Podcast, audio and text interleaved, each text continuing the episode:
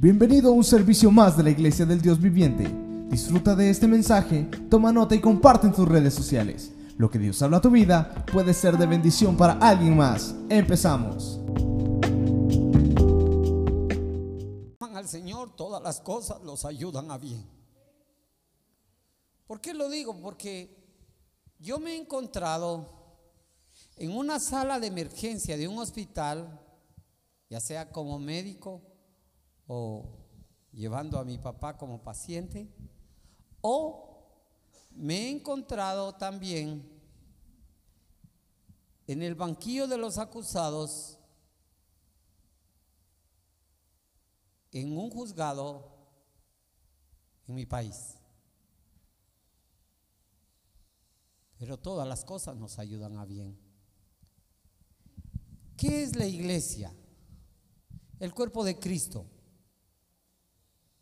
Y está bien que me digan eso.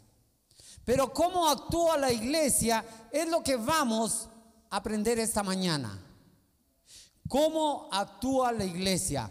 Como una sala de emergencia que está para ayudar, para rescatar, para salvar vidas, o como un juzgado de lo penal. Y en países donde hay mucha corrupción, listos para cortar las cabezas, para decapitar, para hundir a aquel que no tiene dinero, para poder comprar la voluntad de un juez. ¿Qué es en sí, hermanos, la iglesia? ¿Cómo debe de comportarse?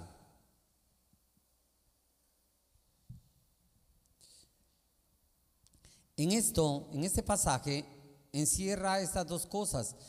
Eh, a mí me había venido de parte del Señor, porque puedo decir de parte del Señor, que cómo se comportaba la iglesia, si como una sala de emergencia o como un juzgado de lo penal. Pero, y más que como un juzgado, como el ministerio público, hermanos, para acusar. Algunas veces justamente, otras injustamente. Pero bien, la cosa es que el Señor me llevó a esta cita, usted puede buscarla conmigo, Juan capítulo 12, verso 47.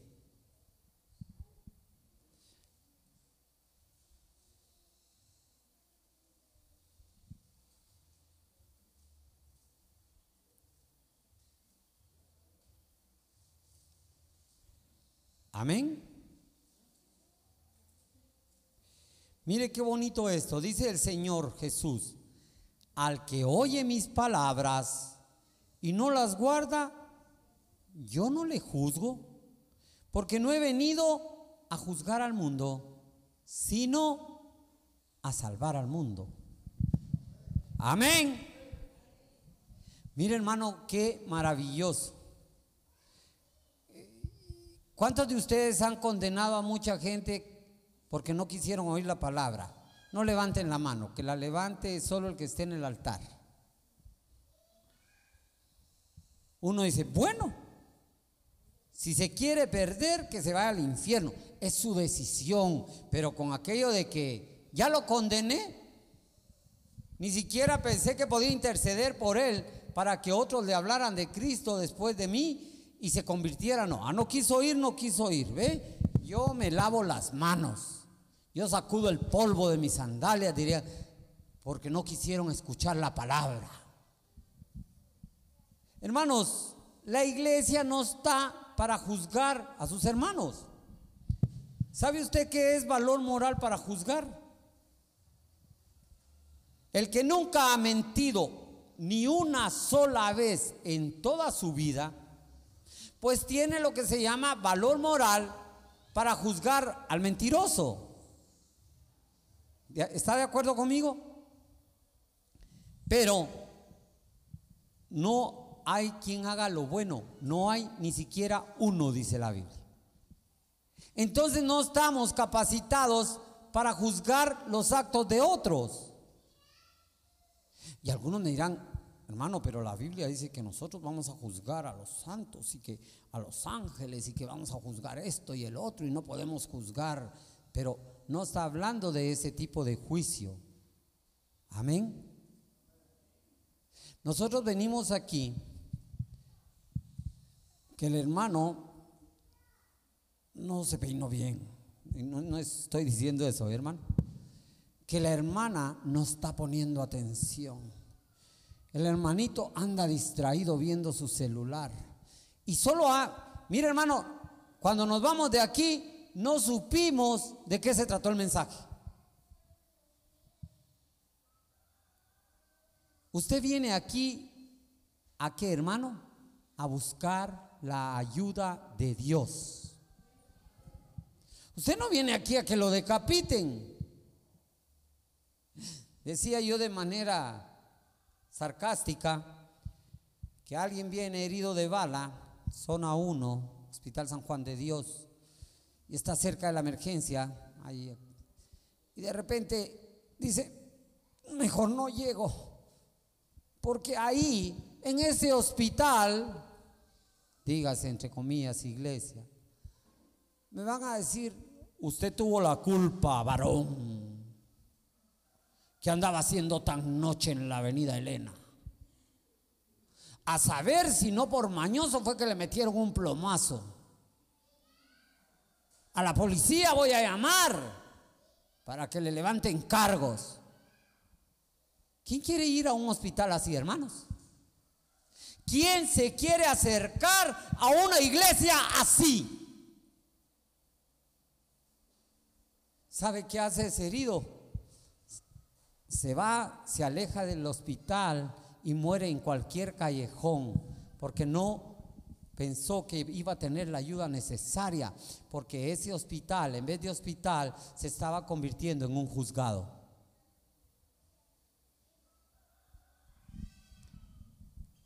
El 4 de febrero de 1976 hubo un terremoto en Guatemala tremendo eh, Dios tuvo misericordia de un bebé, nosotros vivíamos alquilando cuartos eh, en la zona 6 y la pared del, del otro lado, las paredes dividían los cuartos. La pared del otro lado había un niño recién nacido y de este lado de la pared estaban mis padres. Dios tomó la decisión de botar la pared sobre mis padres. Mi papá era un hombre fuerte, una gran espalda, por los que conocen a Mickey, más o menos así de ancho. Y mi viejo se puso a sostener la pared caída de adobe para que no cayera sobre mi mamá con su brazo. Mi mamá trataba de levantarse y los vidrios de los cuadros, porque antes usábamos muchos cuadros con fotos y cosas así, se le ensartaban en las piernas. Al final mi mamá pudo levantarse con las piernas en un baño de sangre, pero mi papá tenía reventado los dedos y el brazo. Cuando amaneció, yo tenía 13 años, mi papá me dijo, vámonos. Y se llevó su brazo envuelto en una toalla y fuimos a la Cruz Roja, que queda en la zona 1, yo vivía en la zona 6. No había transporte, todo el mundo gritaba, había muchas cosas ahí tiradas. Y entre el polvo, con unos, ahorita usamos mascarilla, en ese entonces no nada que tus mascarillas, todos con un pañuelo o algo en la boca, y así nos fuimos. Cuando llegamos, tuvieron la decencia en la Cruz Roja de sacar vidrios, tierra y cosas del brazo de mi papá, se lo lavaron y se lo suturaron y mi papá ya iba con su brazo vendado y suturado de regreso. Es que eso es lo que uno espera cuando está herido. ¿Cuántas almas han venido heridas a una iglesia? ¿Está entendiendo, hermano, el concepto? ¿Qué es lo que usted necesita? Necesita un médico, una enfermera, alguien que lo trate con, aprecio. No estoy diciendo que en Guatemala tratemos todos los médicos y las enfermeras con aprecio a mucha gente, pero se necesita eso. Alguien que limpie tus heridas. Para eso dejó el Señor la iglesia, para poner puntos, para suturar, para lavar heridas para alimentar al que está enfermo. El mismo Señor hizo la comparación. Pero vamos conmigo, véngase aquí a Mateo capítulo 7, versos del 1 al 5. Nos volvemos jueces porque sentenciamos y nos volvemos acusadores.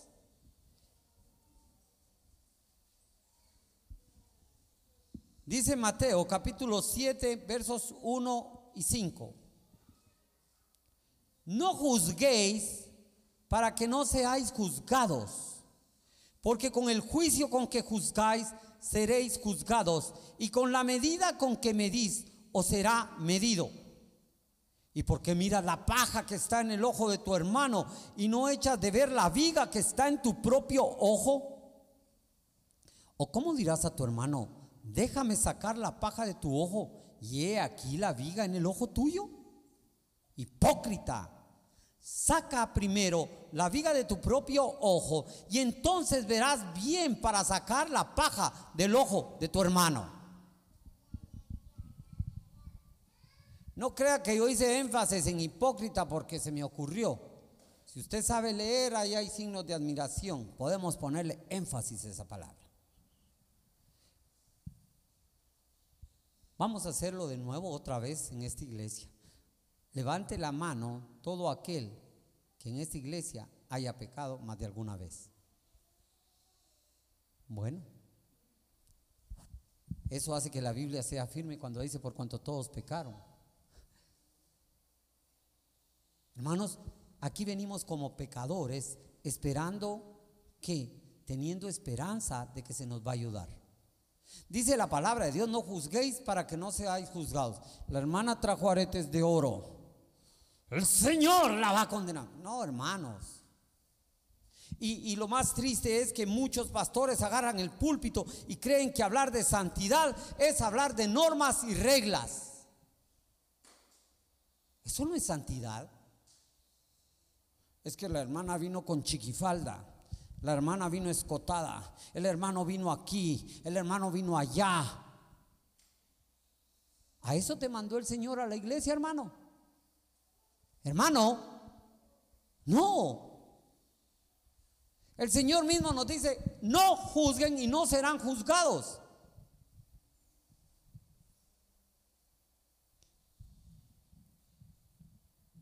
¿Qué pasa si el Señor te pone a un hermano pecador enfrente? Y, no estoy diciendo pecador ante antaño, que el hermanito anda caído y anda pecando. ¿Cuál debería de ser tu trabajo, hermano médico del Hospital de Cristo? Ayudarlo, restaurarlo. ¿O no? ¿No es ese el trabajo de la iglesia? La iglesia debe ser una iglesia de restauración que ayude. ¿Cuántos han venido con el alma hecha a pedazos algún día a esta iglesia, pero que sienten que no pueden más? Qué bueno. Siente uno que, que ya no, ya para qué,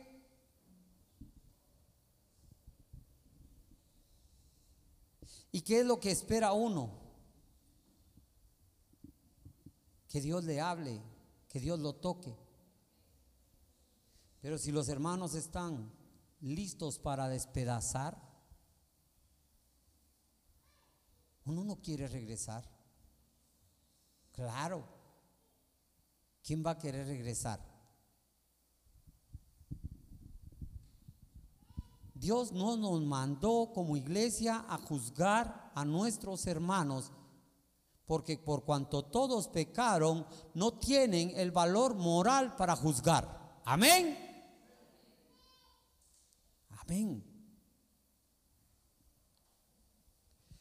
¿Sabe usted que esta cita que le acabo de leer tiene un sarcasmo? La paja es pequeña, Viera cuánto nos cuesta a los médicos cuando alguien anda en la calle y de repente le entra tierra, pero la tierra tiene dentro de sus componentes granitos metálicos. Y se le traba en el ojo y uno tiene que lavar con solución salina, cuando tiene cómo dormir el ojo mucho mejor y a veces hasta con la punta de una aguja hipodérmica trata uno y se siente bien cuando hace donde está trabado la piedrecita que ellos dicen es que no me sale, ahí tengo la arenita. Y cuando se logra salir, qué alivio. Pero hermano, para eso nosotros necesitamos o una lupa, o lentes, o algo que amplíe para que podamos ver bien, bien esa pequeña partícula en el ojo del, del paciente. Ahora, póngase un par de vigas en los ojos, hermano. ¿Qué va a ver? Nada. Dice entonces el Señor que cómo podemos juzgar si no podemos ni ver. Si lo que el otro tiene es una miseria comparado con lo que nosotros tenemos trabado en los ojos. Atención, no dice que el otro no haya cometido nada malo. Claro, él tiene su, su granito de arena en el ojo. Pero usted tiene vigas y juzgando. El chismoso juzga.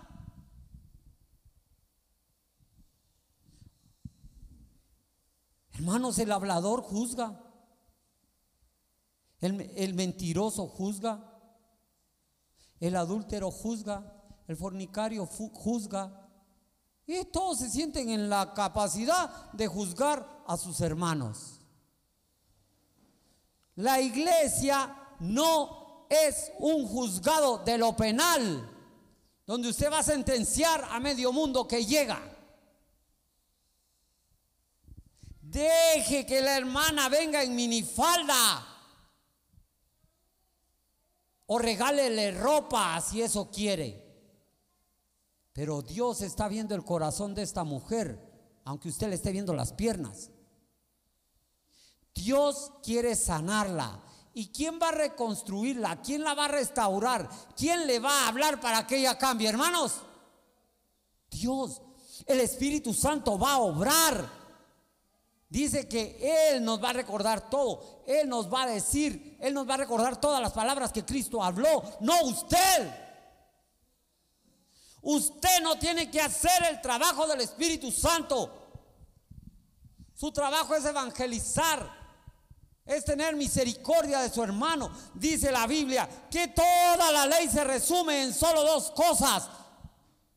Amarás a Jehová tu Dios por sobre cualquier cosa y a tu prójimo como a ti mismo. En esto se resume la ley y los profetas. No en el pantalón, no en la ropa, no en el vestido, no en el peinado. Hermano, pero la Biblia dice no de peinados ostentosos. Mientras usted se distrae viendo el peinado ostentoso, la mujer de peinado ostentoso se humilla delante de Dios. ¿Quién está peor? El de las dos vigas en los ojos, que el que tiene la paja. No vengamos a la iglesia a juzgar. Venga a tenderle la mano. Usted mira a alguien en el altar que está llorando, acérquese, dígale, ¿en qué te puedo ayudar, hermano, hermana? Es que mi hijo se fue de la casa y no sé nada de él. Métase en los zapatos de ella, de él, tenga empatía y dígale, Padre, ayúdanos para que este muchacho regrese, para que esta muchacha regrese. Ábrele sus ojos, tú Señor. Ayuda a mi hermana, dale fuerza, fortalécela. No, hermana, es que usted ahí falló. La Biblia dice, instruye al niño en su camino y aun cuando fuere grande no se apartará de él, cuando fuere viejo, no se apartará de él. Ahí usted falló, hermanita. Mire pues, ella lo que necesitaba era que usted orara por ella, pero usted llegó, la acusó y de una vez la sentenció de que era culpable. Eso es lo que Dios espera de la iglesia, eso es lo que Dios espera de usted y de mí. No,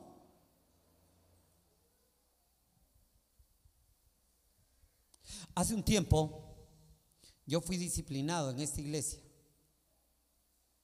Para que los, que nos ven, soy el pastor general y fundamos con otras familias, esta iglesia.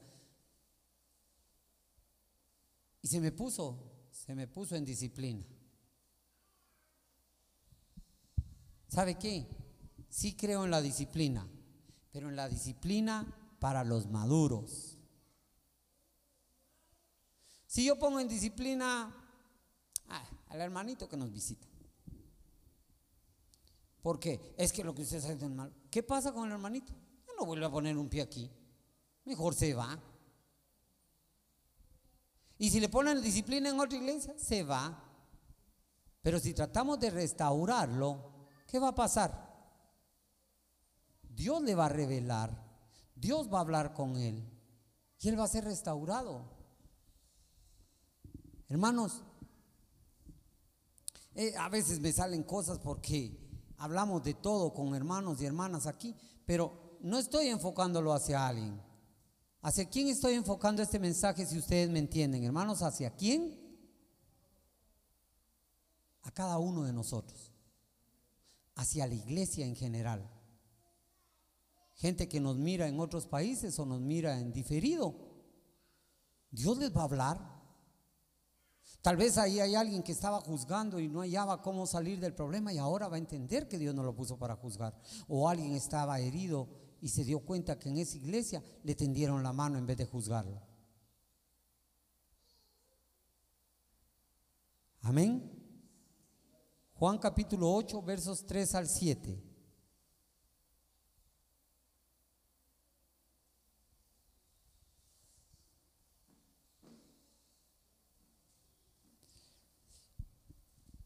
Dice la palabra de Dios, entonces los escribas y los fariseos le trajeron una mujer sorprendida en adulterio. Paréntesis, para que haya adulterio, ¿cuántos tienen que haber? Dos. ¿Y fue sorprendida en qué?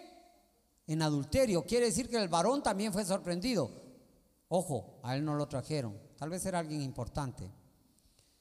¿Sí? Y poniéndola en medio le dijeron, maestro, esta mujer ha sido sorprendida en el acto mismo de adulterio. Y en la ley, ahí me voy a agarrar de lo que dicen muchos hermanos, la Biblia dice, y en la ley nos mandó Moisés apedrear a tales mujeres. Tú, pues, ¿qué dices? Detengámonos un ratito ahí. ¿Qué esperaban los fariseos que hiciera Jesús? ¿Se comportara como? Juez y acusador. Bueno, como juez, porque los acusadores ya estaban ahí, eran ellos. Amén. Entonces le dice, ¿qué dices? A ver, ¿qué opina? Más esto decían, tentándole para poder acusarle. Pero Jesús, inclinado hacia el suelo, escribía en tierra con el dedo y como insistieron en preguntarle, se enderezó y les dijo, el que de vosotros esté sin pecado, sea el primero en arrojar una piedra contra él. ¿Qué les parece? Jesús, que era el único con valor moral para juzgar a esta mujer, no lo hizo. ¿Qué hizo? La restauró, la perdonó. ¿Cuántos de ustedes creen que esta mujer con el tiempo se convirtió en una seguidora de Jesús, en un discípulo? Claro. Así estuve de que me apedrearan, así estuve de que me mataran. Y este maestro o profeta, que le dicen algunos creen que es el Hijo de Dios, me perdonó. Claro. Eso era lo que esperaba. Que, dice el Señor, dice Pablo, sed imitadores de mí como yo de Cristo. Hay que ser imitadores de Cristo. Aprended de mí que soy manso y humilde. Aprended de mí que eso se le quede, no solo manso y humilde. Aprended de mí. También dice, ejemplo os he dado cuando le lava los pies a los discípulos. Hermanos, ¿qué más quiere? Tenemos que aprender del Señor Jesucristo. Y si Él, que era el único capaz de juzgar no juzgó ni sentenció a nadie. ¿Por qué nosotros nos vamos a poner en plan de juzgadores?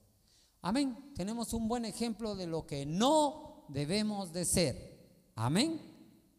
No debemos de venir al templo a juzgar cómo vino aquel, cómo vino ella. Yo tengo que venir al templo a qué? Como diría el canto que cantaban los hermanos de la alabanza, a perfumar su trono con mi alabanza, con mi oración. Y si estoy cargado, venir a dejar mis cargas, venir a derramar mi espíritu en su presencia. ¿Cuántos han sido descargados en el altar o en su silla, donde sea, que se han volteado y le han pedido a Dios misericordia, amor, paz y perdón? Amén, gloria a Dios.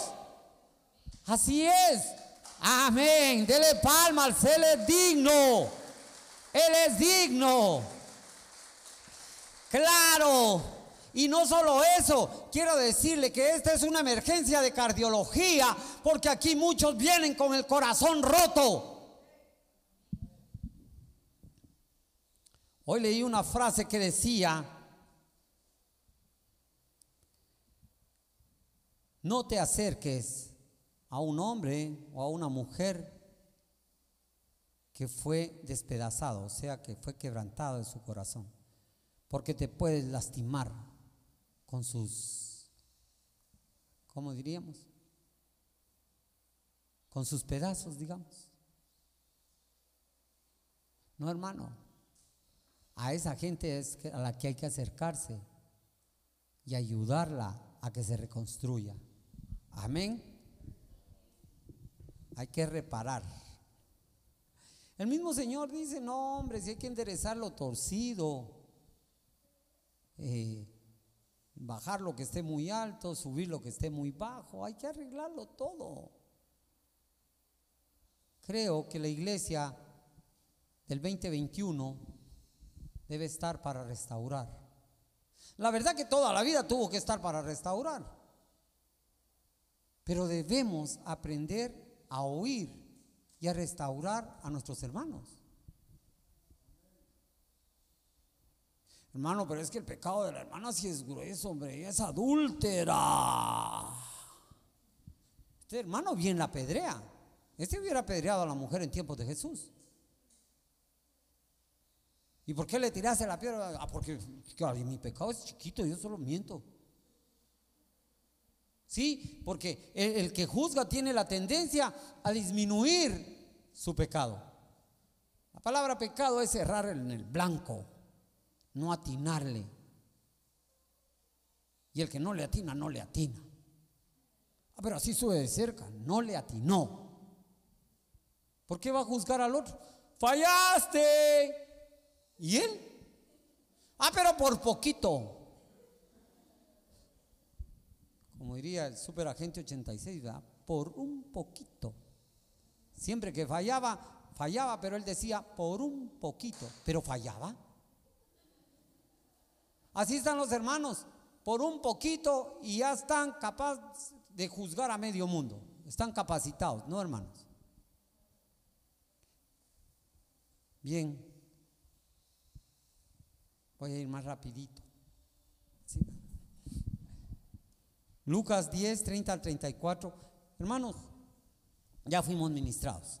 Así que ahorita vamos solo con la palabra. Amén. Lucas 10, 30 al 34. Respondiendo Jesús dijo, un hombre descendía de Jerusalén a Jericó y cayó en manos de ladrones, los cuales le despojaron e hiriéndole se fueron, dejándole medio muerto. Aconteció que descendió un sacerdote por aquel camino y viéndole pasó de largo. Asimismo, un levita, llegando cerca de aquel lugar y viéndole, pasó de largo. Pero un samaritano que iba de camino vino cerca de él y viéndole, pasó de largo. No, ¿verdad, hermanos? Fue movido a misericordia y acercándose vendó sus heridas echándoles aceite y vino y poniéndolo en su cabalgadura, lo llevó al mesón y cuidó de él. Oh, ¿a cuánto le escaló, hermanos? Si lo explico, puede que me equivoque. Mejor no puede ser. A veces los que se la llevan de más santurrones, los que creen que son más religiosos, más levitas y más sacerdotes que los demás, ignoran al herido. Lo dejan por un lado porque ellos son muy santos para tocarlo.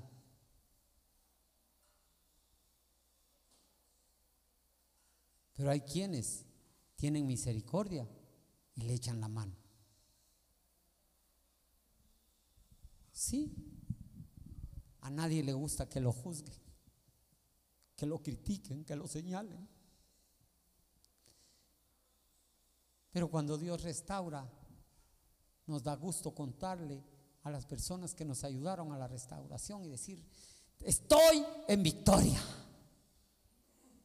Amén.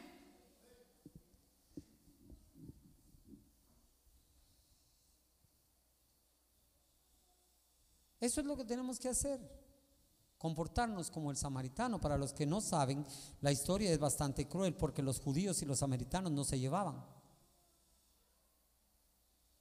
Es como algunos pueblos. Hay un pueblo eh, aquí en Guatemala donde hasta se matan por los límites de la tierra. Eh, hay un varón de Dios que asistía a este templo, ahora pues porque vive en la capital, se fue para allá, pero era un varón bastante fiel y nos contaba de lo que era el problema, porque él es de los que tiene que ir a medir los límites. Ahí capturan a los que van a medir los límites, tiene que llegar la policía y el ejército porque cuando no están ellos se matan por, la bendita frontera de la tierra, hermanos. Algo así se llevaban los judíos con los samaritanos. Y que el Señor les ponga de ejemplo que un samaritano del, del pueblo que ellos no tragaban, fue el único que tuvo la decencia de darle la mano y ayudar a aquel. Amén. No estamos para condenar, estamos para lavar heridas, ungir con aceite, subirlo a la cabalgadura y cuidar de ellos. Amén. Y si no puede, échese una ofrenda, como diría. No, hermano, no estoy pidiendo dinero. Lo que les digo es que dijo, yo no puedo, pero aquí está, te voy a pagar porque tengo que irme. Y cuando vuelva, si te, si te debo más, te doy. Lo digo porque hay gente en otros países y aquí también que ofrendan para Canal 27, para Canal 21, tal vez ellos no evangelizan, no tienen el valor, pero ahí están pagando para que cuiden de otros. Esa es otra prédica. Pero lo que le quiero decir, hermano, es que tenemos que cuidar entre nosotros. ¿A cuánto los ha picado un zancudo? Hace poco en la playa, en pantaloneta, en la madrugada para ver salir, para ver el salir al sol, ver el amanecer y tomar fotos bonitas, me hartaron como 300 zancudos, hermano. Pero usted cree que mi mano agarró un serrucho y me cortó la pierna porque estaba toda picada. No, estos cinco samaritanos se ponían a darle alivio al piquete. El cuerpo se ayuda. ¿No ha visto usted cuando le cae algo en el ojo? ¿Qué hacen estos dos samaritanos, el pulgar y este? Ah, lo abren para que alguien le sople el ojo. El cuerpo se ayuda a sí mismo. Hasta la cicatrización es parte del cuerpo para ayudarse a sí mismo. Ah, no. Pero si, si se hiere el cuerpo, eh, la iglesia de Cristo, hay que abrir más la herida, hermanos, que sangre. ¿Para qué se cortó, pues? Mateo 10, 7 al 8. 10, 30 y 34, bajen, ahí están cerca, y yendo predicar diciendo, el reino de los cielos se ha acercado. Sí, el Señor nos manda a evangelizar, sanad enfermos, limpiad leprosos, resucitad muertos, echad fuera demonios, de gracia recibiste, dad de gracia. Yo vine a los pies de Cristo siendo pecador. Y lo que recibí fue misericordia, amor, perdón y gracia. ¿Por qué le voy a dar a otros lo que no he recibido? Voy a dar lo que yo he recibido. Amén.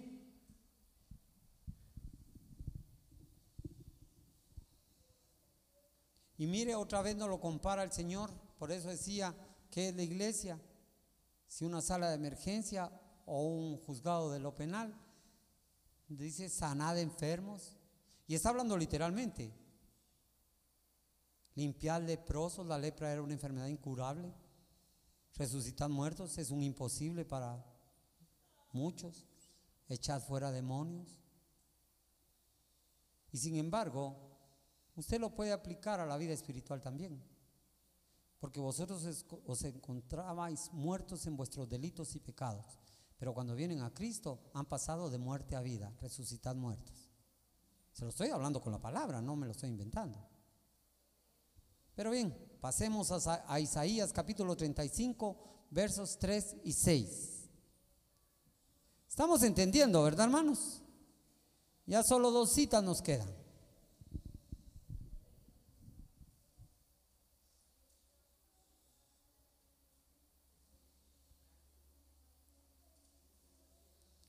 Mientras usted encuentre esta cita, solo le voy a dar un, pequeño ejemplo de lo que pasó en unas Olimpiadas.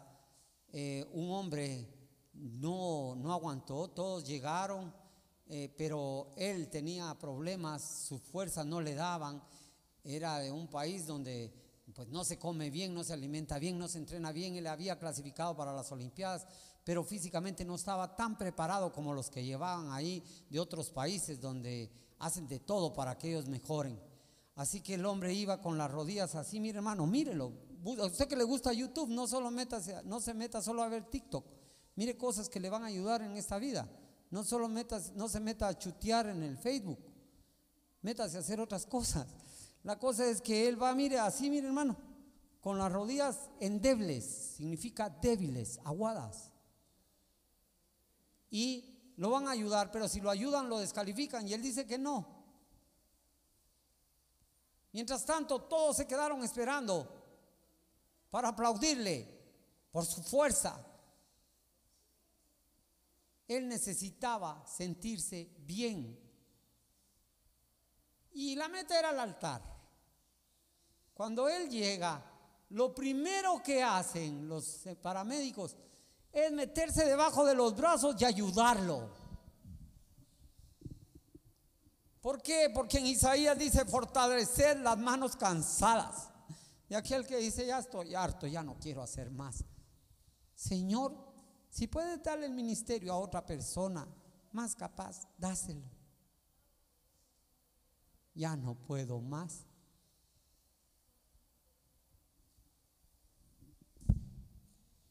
Dice, afirmar las rodillas endebles, débiles los de corazón apocado, esforzados, no temáis. He aquí que vuestro Dios viene con retribución, con pago. Dios mismo vendrá y os salvará. Él te echará la mano.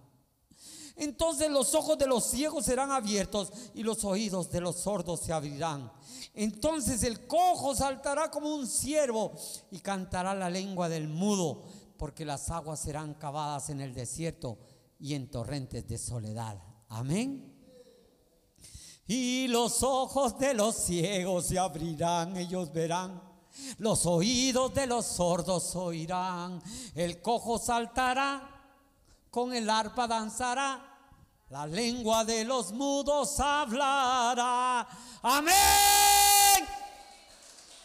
Ese es el Dios en el que yo creo. Un Dios que hace que el ciego mire que hace que el mudo hable. Él no le dijo, naciste así porque tu mamá y tu papá fueron pecadores. No, Dios tiene misericordia. Yo no, ¿se acuerdan de la cita? Yo no vine a condenarlos, yo vine a salvar. Nosotros no venimos a condenar aquí a nadie. Venimos a buscar restauración y si estamos más creciditos que otros, ayudemos a restaurar al pequeño. ¿Sí? Dice el Señor que le digamos a los débiles, los débiles son los hermanos, no puedo. Que mi hermano, no puedo, hermano, es que viviera que yo no me siento bien, yo no puedo hacer esto. Dígale, fuerte soy. Todo lo puedo en Cristo que me fortalece. Sí, Dios es un Dios de restauración, de perdón, no de pantalla. ¿Me entienden? Dios no anda haciendo pantalla de que es santo, Él es santo. Bien, terminamos con esto, es la conclusión de este mensaje. Mateo 7:12.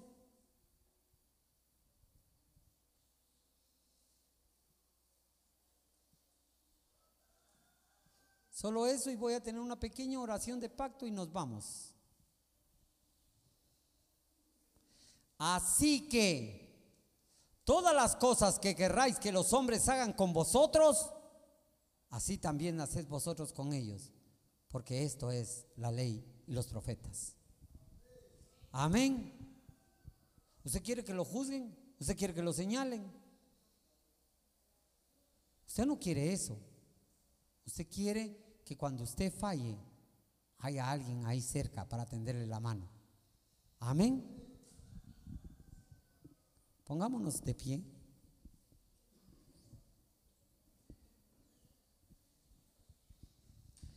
No quiero, cierren sus ojos y no quiero que nadie esté viendo, hermanos, por favor, yo voy a estar con los ojos abiertos viendo. Cierre sus ojos y solo aquel que realmente quiera hacer un pacto con Dios, dejar de ser acusador, dejar de ser del ministerio público, solamente convertirse en un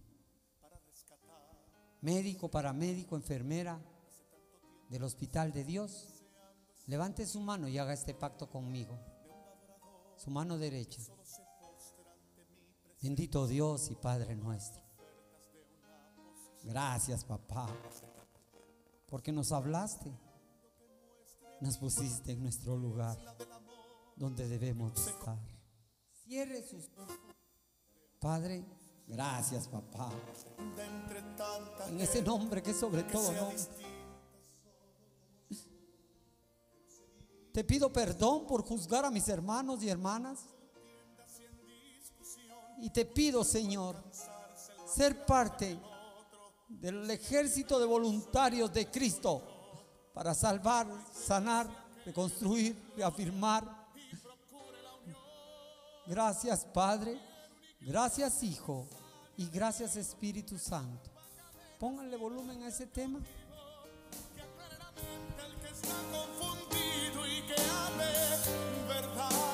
La sabe, cántela.